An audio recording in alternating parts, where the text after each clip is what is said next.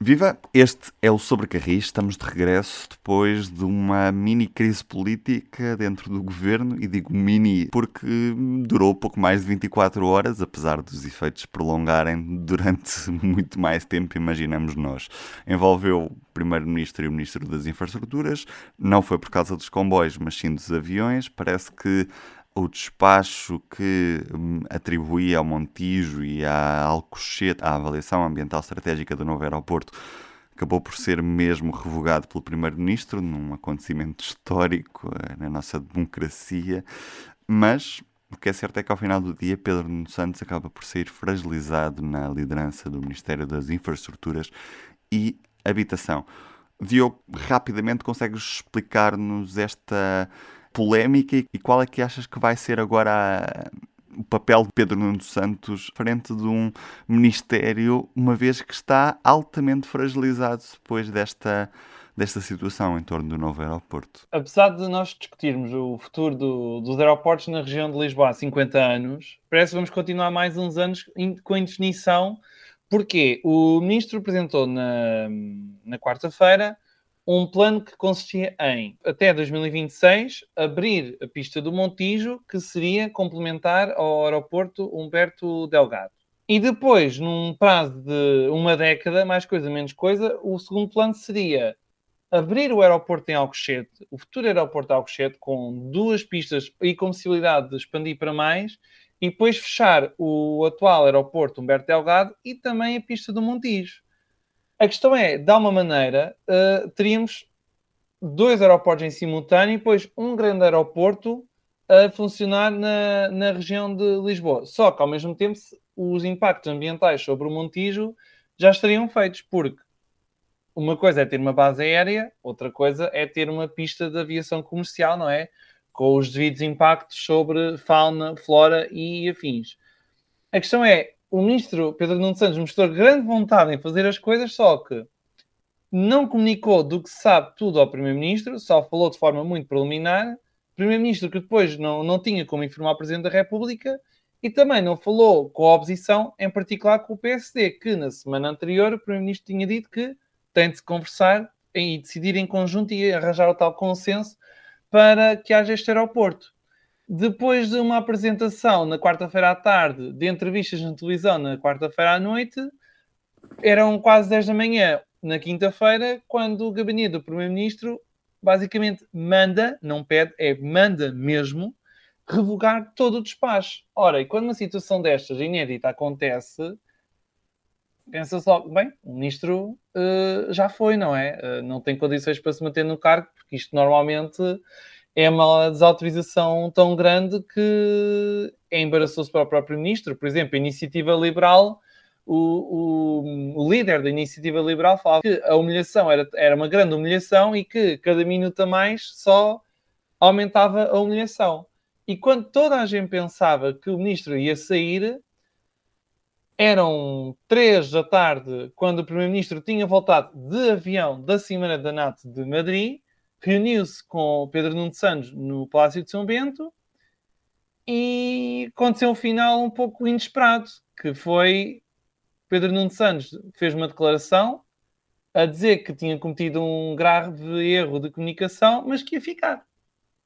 E o Primeiro-Ministro também assumiu que era um grande erro, mas que queria ultrapassar a situação. Agora, como tu disseste no início, Ruben, isto vai ter danos a médio e longo prazo porque a impressão que dá é do ministro enfraquecido e é o ministro que precisa do líder do governo para tomar determinadas medidas muito importantes, por exemplo, na área da ferrovia. Quando estamos a falar de um grande projeto como a nova linha Lisboa-Porto e até com o Porto Vigo, eh, se isto não tiver o ok do Primeiro-Ministro, parece-me que tem menos condições políticas para avançar, até junto do PSD, porque grandes obras normalmente dependem de consensos.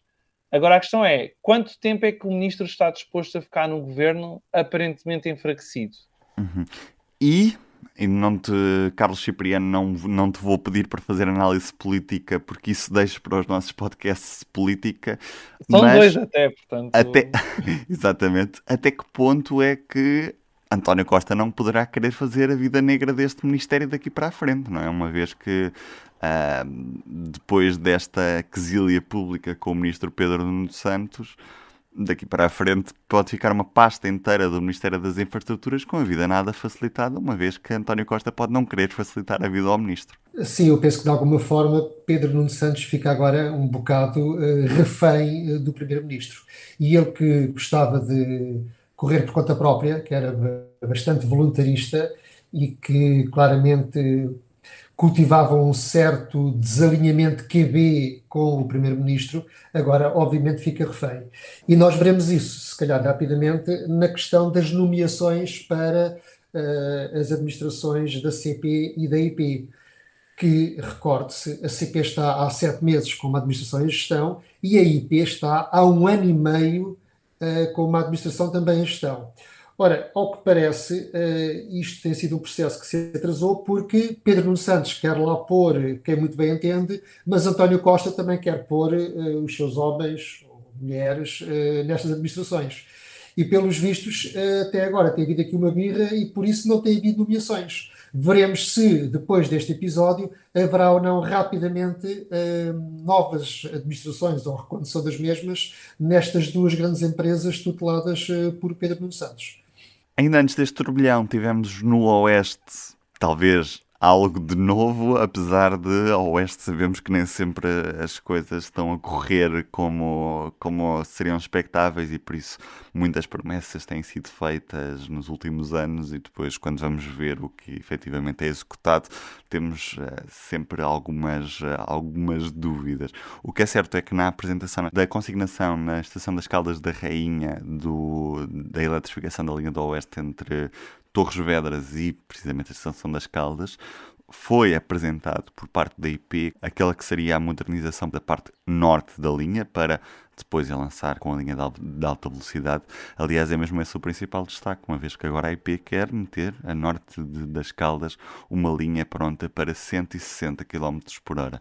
Carlos, ainda há esperança para a linha do Oeste? Você já conhece o meu habitual ceticismo. É, enfim, eu diria que é esta assunção por parte da IP de que a linha passará para 160 km hora entre Caldas e Leiria, ou Lourissal, é, é uma boa notícia. Embora me saiba há pouco, eu pergunto-me porquê 160 e não 180, uma vez que o traçado permite isso perfeitamente, são uma série de, de retas que atravessam o Pinhal de Leiria, portanto não é um grande investimento uh, pôr isto para 180 ou até mesmo 200. Para quê? Para ligar pelo menos até Leiria e amarrar à linha de alta velocidade. Só que, atenção, essa linha de alta velocidade, que foi apresentada pelo Ministro como um grande projeto para ligar Lisboa Porto, uma linha nova, entretanto já foi fatiada por parte da IP em três fases. E nós sabemos que como é que são estas coisas em Portugal, a menos que haja o tal Mundial 2030 e tudo isto avance, provavelmente assistiremos a que haja uma primeira fase até Sor, depois a segunda fase, a terceira fase e que isto se eternize. E portanto, quando eu vejo que a primeira fase é só Porto-Soure, vejo que Leiria ficou ali mesmo como um naufrágio à vista do Porto. E eu penso que a primeira fase deveria ser exatamente Porto-Leiria. Para quê? Para ligar exatamente a linha do Oeste à nova linha Lisboa-Porto e cumprir-se aquilo que Pedro Nuno Santos tem dito várias vezes, que é esta linha Lisboa-Porto não vai ser uma linha segregada do resto da rede, pelo contrário, é uma linha que se pretende esteja integrada na rede convencional. Ora, a melhor forma de o fazer logo no início seria que a primeira fase fosse Porto-Leiria e não Porto-Sor. Porque ao ser Porto-Leiria, tínhamos esta linha ligada, por um lado, à linha do Norte em Sor, por outro lado, à linha do Oeste em Leiria. E se esta realmente, esta última for modernizada a 160 de Caldas até Leiria, bom, teríamos então finalmente a começar a ter o desejável, que era ter linha do Oeste e linha do Norte em paralelo, como redundâncias e como alternativas e sendo complementares. Como eu costumo dizer, o ideal seria que a linha do Oeste esteja para a linha do Norte, como a A8 está para a A1. E este, este anúncio dos 160 km h até a Leiria, hum, de facto é uma boa notícia, mas também é um bocadinho ali a morrer na praia, tal como a alta velocidade chegar a Sor e não ser prolongada até Leiria. Mas já agora permita-me o seguinte, quer dizer, uh, uh, o que tem acontecido à linha do Oeste, eu, eu costumo chamar entre amigos uma, umas grandes patifarias, digamos assim. Porque vamos recuar, vamos ver o seguinte: no Ferrovia 2020, quando é apresentado em 2016, a linha do Oeste é praticamente uma ilha no país de via férrea não eletrificada. Se repararmos, para sul só não há o Casa Branca Beja e o Algarve, em toda a região centro do país as linhas estão todas eletrificadas, beira baixa, beira alta, a linha do norte até lá acima, portanto, tirando a via estreita, só temos aqui esta ilhazinha que era é Melessas Lourissal. Muito bem, então qual é a decisão no Ferrovia 2020? A IP decide que só vai eletrificar metade da linha, só entre Melessas e Caldas. E eu pergunto porquê, ou seja, porquê é que se insiste em meter depois, manter-se esta ilha, sobrando para o PNI 2030 e para as Calendas, o Caldas Lourissal. Muito bem, muito bem ou muito mal. Então, avança-se tarde e mais horas com a eletrificação do Melessas Caldas da Rainha. Mas não contentes em só modernizar metade da linha, decidem partir isto em duas empreitadas. Melessas Torres Vedras e Torres Vedras Caldas da Rainha. Sendo que, atenção um pormenor, a primeira fase era Melessas Torres Vedras exclusiva, o que significa que a empreitada, a eletrificação, morria às portas da estação de Torres Vedras. E, portanto, que se se atrasar a segunda fase de Torres para as Caldas, o que acontece é que ficaria só uma eletrificação até à entrada de Torres Vedras, mas que não servia para nada. Portanto, não poderiam vir comboios elétricos até Torres Vedras. Isto é um erro, é incompetência ou é propositado para fazer mal à linha do Oeste. Entretanto, a realidade ultrapassou isto, porque a primeira fase, até Torres, correu mal. Começa atrasada, entretanto, há uma paragem dos trabalhos, a IP, como habitualmente, entra em negação, diz que não houve paragem nenhuma e, com a sua habitual falta de transparência, não dá explicações, não diz o que aconteceu. Eh, foi preciso o Ministério depois explicar qualquer coisa, mas não muito bem explicado, eh, até que, finalmente, agora se vem dizer que o empreiteiro que ganha o troço Torres Vedras, Caldas da Rainha, vai dar uma mãozinha ao consórcio que tem a seu cargo a empreitada entre Molessas e Torres Vedras. Enfim, uma grande confusão e, obviamente, ninguém acredita que isto esteja pronto até 2023 e, claramente, há o risco de haver fundos comunitários. Por outro lado, foi anunciado que, além dos quatro meses de encerramento da linha entre Malveira e Torres Vedras para se fazer obras nos túneis, eh, também foi lançada à escada e é praticamente um facto consumado que vão ter também que encerrar a linha entre Torres Vedras e Caldas da Rainha. Quatro meses, portanto, vão aproveitar os quatro meses de encerramento entre Malveira e Torres para encerrar também até Caldas. E, portanto, vamos ficar sem linha do Oeste durante quatro meses. E tendo em conta o histórico dos encerramentos de vias férreas em Portugal para fazer obras, todos sabemos que todas se atrasam. E, portanto, os meus motivos para ser cético em relação a este processo e para por vezes dizer, aceitar algumas teorias da conspiração e admitir que tudo isto é propositado e que não é só incompetência, eh, ganham força, porque de facto estão sempre a acontecer coisas e a linha do Oeste não avança.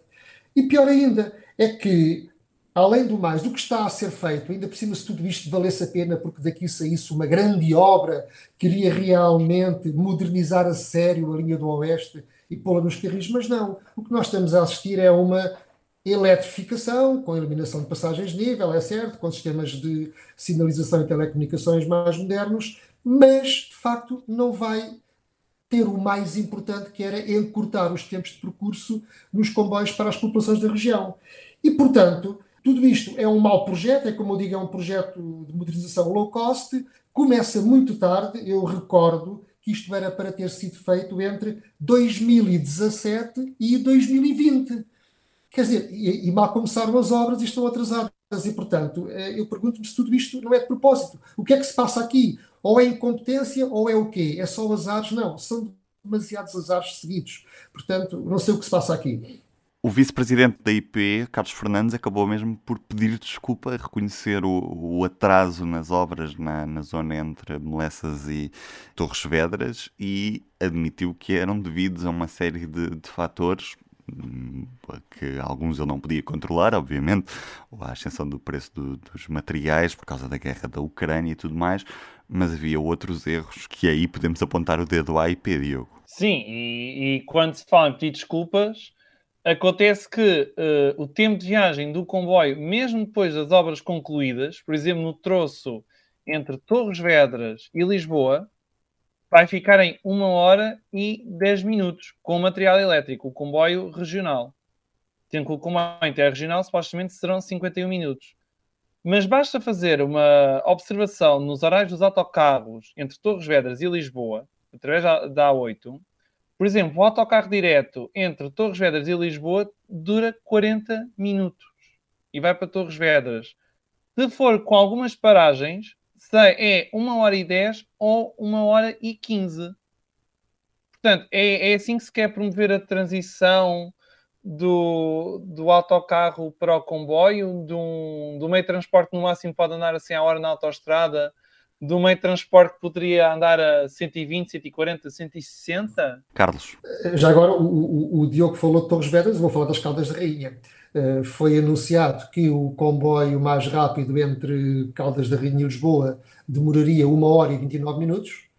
Uh, é, é, obviamente muito pouco, porque os autocarros fazem essa viagem, uh, as rápidas com paragem em Óbidos e Bom Barral fazem a viagem numa hora e 20, os expressos diretamente para Sete Rios fazem a viagem numa hora e dez minutos. Ora bem, eh, em 1952 havia um comboio por dia, era só um, Caldas da Rainha Lisboa, numa hora e 39 minutos. Em 1952, com uma automotora Noab. Numa altura em que a linha de Sintra não estava quadriplicada, nem sequer estava eletrificado, embora fosse irrelevante neste caso, tudo com cantonamento telefónico, com muito mais passagens de nível, com as guardas de passagem de nível a serem avisadas por telefone, portanto, com condições de exploração que nada têm a ver com a atualidade e com aquilo que se prevê que fique depois das obras, e na altura já se fazia um comboio que só demorava mais 10 minutos do que agora naquilo que estão a fazer para preparar a linha para o século XXI. Não, mas nós temos que celebrar, Carlos. Temos que celebrar isto, atenção. É, é preciso celebrar que 70 anos depois o comboio só seja 10 minutos mais rápido. 70 anos depois, hein? Tu estás a referir-te ao discurso do, do, ministro Pedro Nuno Santos. Que, em que foste enfim, citado, é preciso dizer. Ao dizer. Ao dizer tanta coisa que o celebrar parecia um padre a falar, mas quer dizer, eu, eu dizia que é preciso celebrar uh, aquilo que está a ser feito e que finalmente começa a ser feito depois de décadas de desinvestimento. Tem toda a razão. Mas nem se trata de olhar para aqui para o copo meio cheio ou meio vazio. Nós temos um copo, um terço ou um quarto cheio, o resto está tudo vazio. E, portanto, celebrar o quê? Celebrar um bocadinho do copo cheio? Não, não há motivos para celebração, lamento. Aliás, uh, eu acho que até se houvesse algum pudor, não teria havido aquele show-off na Estação das Caldas da Rainha, ter-se-iam limitado a uh, assinar o auto de consignação no Ministério e fazer um comunicado para a imprensa e ponto final. Porque, de facto, estas, eh, esta, estes show-offs, estas apresentações públicas, um, ehm, parecem um bocadinho eh, descabidas, tendo em conta os enormes atrasos do Ferrovia 2020. Ó oh, Carlos, já agora vamos só ouvir um bocadinho desse momento do discurso do Ministro. Os atrasos que nós vamos falando no debate político hoje em dia, sejam atrasos de um mês, dois meses, um ano ou dois anos, não são esses os atrasos. Os atrasos que nós hoje temos na linha do Oeste não são de meses nem são de anos. São de décadas. A diferença hoje, face a essas décadas, é que nós já não estamos a dizer que vamos fazer. A diferença de hoje, face a essas décadas de abandono e de desinvestimento na ferrovia na linha do Oeste, é que nós hoje estamos, hoje, a assinar a consignação deste troço entre Torres Vedras e Caldas da Rainha e já temos o anterior em obra com problemas já aqui identificados e assumidos, com resolução em vista, mas em obra. Queria só acrescentar um comentário. Que há aquele estudo IP 2017 que hum, previa que, por exemplo, fosse possível colocar Torres Vedras a 40 minutos da estação do Oriente, com um investimento de cerca de 132 milhões de euros. E no caso, o uh, comboio já conseguiria ser mais competitivo, mais rápido que o autocarro. Mas estás a referir-te a, a, um atalho da Malveira para, para Louros e Lisboa, correto? Exatamente, exatamente. Isso, há que dizê-lo, efetivamente, a linha do Oeste, com o seu traçado, dá uma grande volta antes de chegar a Lisboa, não é? Porque da Malveira vai até quase Sintra, passa pelo Cacém e depois é que entra na linha Sintra para Lisboa.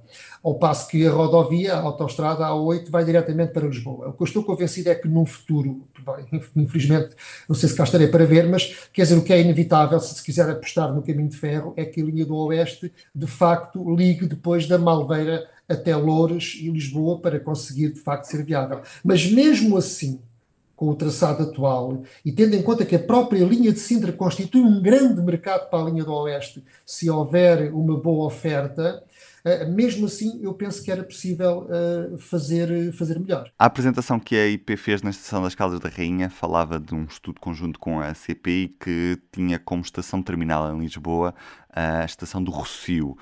É isso Exatamente. que se vai confirmar no futuro, ou seja, depois da eletrificação, os comboios vão deixar de parar em Miracim Trameleças ou em Santa Apolónia vão passar a ter estação terminal no Rocio, ou não é isso que está em causa neste momento? Eu espero que não. Eu não, não sei o que é que aconteceu ali. É, diz Rocio, sim, mas eu espero que não seja para o Rocio. Não sei se aquilo foi feito ou não em conjunto com a CP, nem conheço a argumentação da CP para aceitar que os comboios devam ir para o Rocio e não para uh, entre Campos, uh, Sete Rios entre Campos e Santa Apolónia, que é o desejável. Ou seja, uh, historicamente a, linha do Oeste, de facto, tinha o seu terminal no Recio, mas quer dizer, a cidade mudou e, portanto, o mercado já não está ali. E eu espero que arrepiem caminho, que isto não aconteça e que o Oeste esteja ligado, sim, à linha da cintura, em que os comboios interregionais parem em Sete Rios e entre Campos e prossigam ou não para Santa Apolónia. Seria desejável que sim, para ligar depois à linha do Norte não percebo uh, o que é que o Rocio ali apareceu, porque as pessoas hoje em dia vão para a parte alta da cidade e, portanto, o desejável é que tenha uma rápida ligação a Sete Rios e Entre Campos, onde passa o metro, porque é para aí que as pessoas querem ir. Não as obriguem a mudar de comboio no Cacém, vendo o comboio seguir para o Recio e depois terem que apanhar a linha de Sintra para o centro da cidade. Isso é querer acabar com a linha do Oeste. Também na última semana foi consignado o troço entre Lagos e Tunes, que representa assim o último troço a eletrificar na linha do, do Algarve. Este sim vai ficar ali um ramal, uma vez que não é expectável que os comboios intercidades sigam para Lagos, mas sigam sim para a Vila Real de Santo António, onde está o grosso do mercado, não é? Uma vez que passa por Albufeira, por uh, Faro, Tavira e Vila Real de Santo António, mas em qualquer dos casos vai permitir uma melhor ligação interna do Algarve. Ao mesmo tempo, não nos podemos esquecer que o Algarve está a tentar ter um passe interregional com os vários operadores rodoviários e também com a CP e, pelo que sabemos, a CP não tem respondido aos, aos pedidos desta Associação de, de, de, Municípios do Algarve, não é? Acima do, do, do Algarve. E aparentemente, neste momento, apesar do projeto já ter sido apresentado e acima de ter muito interesse em que a CP entre neste passe e faz todo o sentido que, que a CP seja parte integrante deste passe intermodal no Algarve aparentemente a CP tem-se mantido à margem, Carlos. Pois, de facto, não surpreende que os autarcas do Algarve e alguma população do Algarve aceitem de barato que todas as promessas que lhes fazem dos BTRs e dos metros de superfície e por aí fora.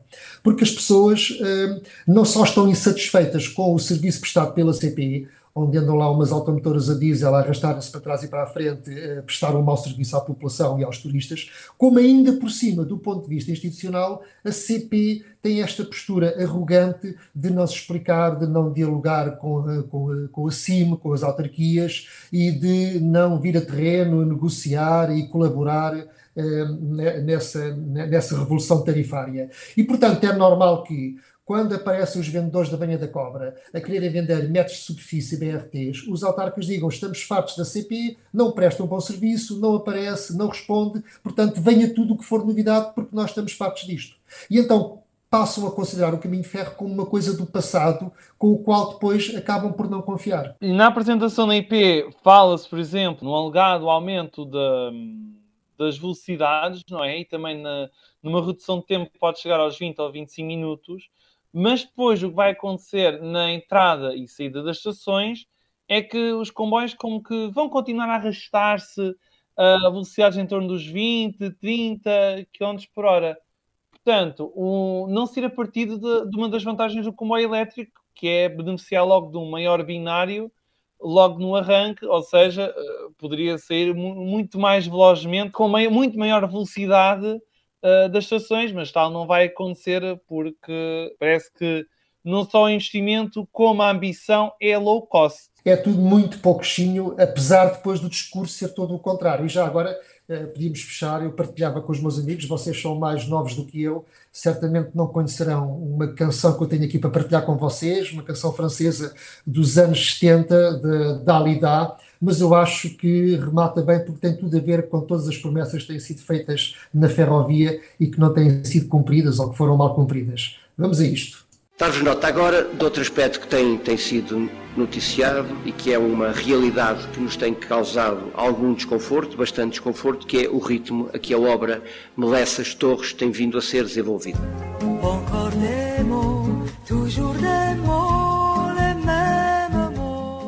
Covid, as dificuldades logísticas provocadas pela guerra na Ucrânia, o aumento brutal dos preços num conjunto de matérias e materiais.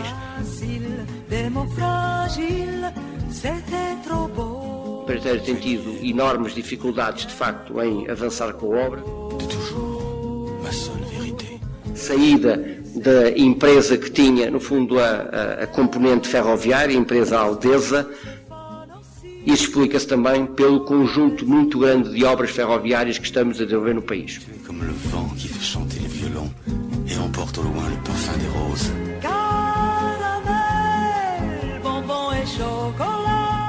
Tem sido extraordinariamente difícil, no fundo, licença para cortar todos os sobreiros. Tivemos também dificuldade em entrar em algumas parcelas. Temos tido alguns problemas, nós IP, a obra está executada a cerca de 30%, efetivamente nunca parou, mas uh, a execução tem sido muito, muito baixa, não tendo uh, a componente ferroviária em desenvolvimento, obviamente que o resto do trabalho.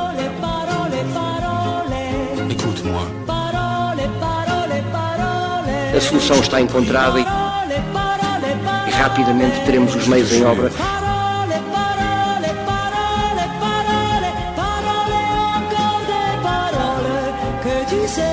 permitirão arrancar de novo com este processo.